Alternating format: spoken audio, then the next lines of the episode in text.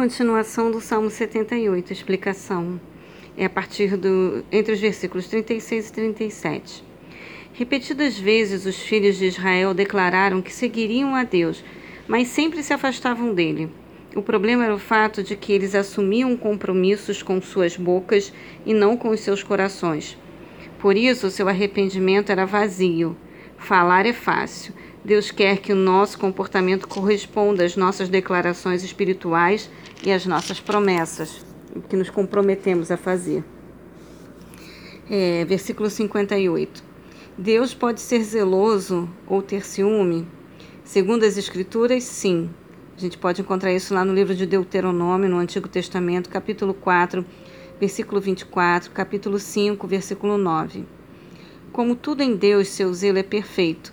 Neste caso, a ofensa provocada pela ingratidão e infidelidade do seu povo provocou uma reação justa e santa em Deus.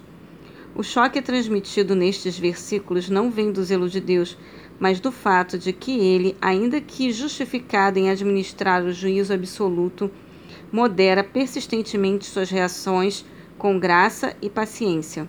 O zelo de Deus por você representa uma honra merecedora de sua mais profunda gratidão. Versículos 71 e 72. Embora na ocasião em que este salmo foi escrito Davi estivesse ocupando o trono de Israel, ele é chamado de pastor e não de rei. O pastoreio, uma profissão comum nos tempos da Bíblia, era um trabalho de grande responsabilidade. Os rebanhos dependiam completamente do pastor, de sua orientação, provisão e proteção. Davi passara toda a sua juventude como pastor. A gente pode encontrá-lo no livro de Samuel, capítulo 16, dos versículos 10 e 11. Este foi um treinamento para a futura responsabilidade que Davi reservava, que Deus é, é, reservava para, para Davi. Quando Davi estava pronto, Deus o removeu dos cuidados com os rebanhos para cuidar de Israel, o povo de Deus. Não considere sua situação atual com leviandade ou irresponsabilidade. Ela pode ser o treinamento de Deus para seu futuro.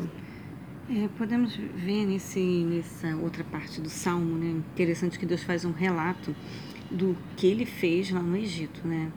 E a gente para para pensar, ele criou os dois povos, por que, que um ele tratou melhor do que o outro, né?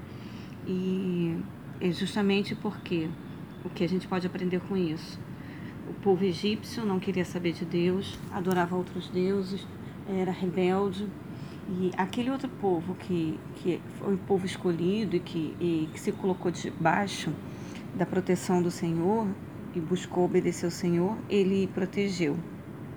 Então a gente aprende, fica bem claro na história que a incredulidade, a rebeldia, a falta de gratidão e reverência sincera ao Senhor é uma ofensa muito grande a Ele, né?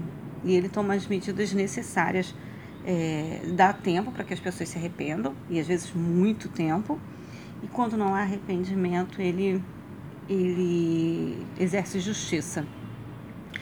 E a gente viu também que Ele é um Deus zeloso, um Deus ciumento, né? É, ele fica é uma maneira de traduzir na nossa no nosso vocabulário a, o sentimento de indignação de Deus quando ele olha e vê deslealdade no seu povo amado.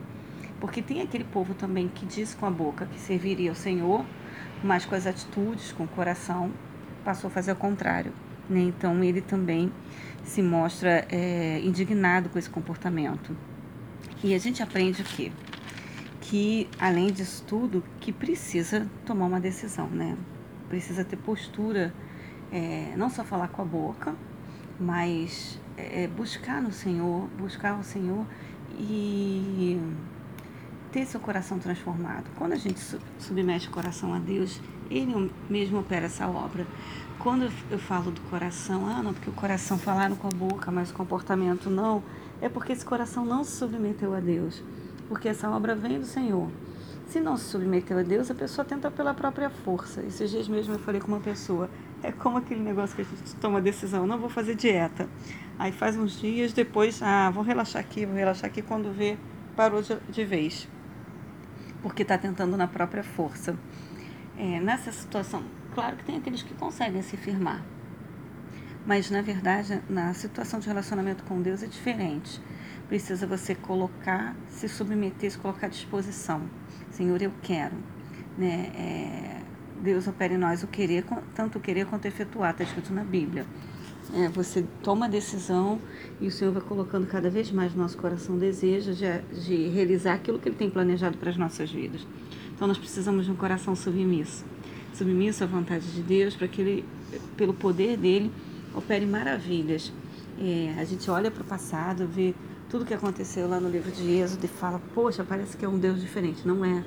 É o mesmo Deus. E Ele quer realizar coisas maravilhosas nas nossas vidas também. Só que nós andamos muito ocupados, né? Tudo distrai a nossa atenção.